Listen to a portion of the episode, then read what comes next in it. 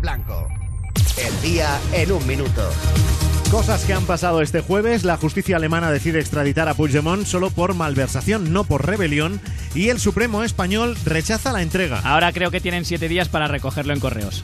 El presidente del gobierno, Pedro Sánchez, dice que los involucrados en el 1 de octubre tienen que ser juzgados en España y que así será. Muy guay, lo que pasa es que si siguen sin juicio en prisión preventiva, igual para cuando salgan los años de cárcel les salen a devolver. Donald Trump fuerza una reunión extraordinaria de la OTAN y reprocha a Alemania y a España su falta de gasto militar. Sois muy solidarios, pero cuando nos ataquen las fuerzas del mal, ¿qué vais a hacer? Ha razonado Trump. ¿Lanzarles refugiados?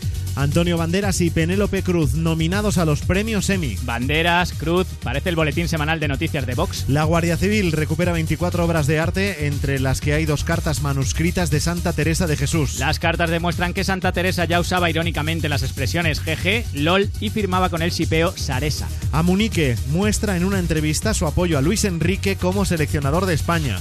Concretamente, por supuesto, ha dicho... Lucho, yo soy tu padre. Arturo Pérez Reverte dejará la Real Academia Española si ésta apoya el cambio del texto de la Constitución a uno más inclusivo. Ya tiene redactada su carta de renuncia. Queridos, queridas, hijos, hijas de puta puto. Hoy es jueves 12 de julio de 2018. Tal día como hoy, hace cinco años, una familia estadounidense estuvo en España de viaje y aprovecharon para comer en un sitio típico español, un McDonald's, pero con peinetas y trajes de flamenca. En Europa FM, el mejor pop rock del 2000 hasta hoy. Ahora con Crystal Fighters.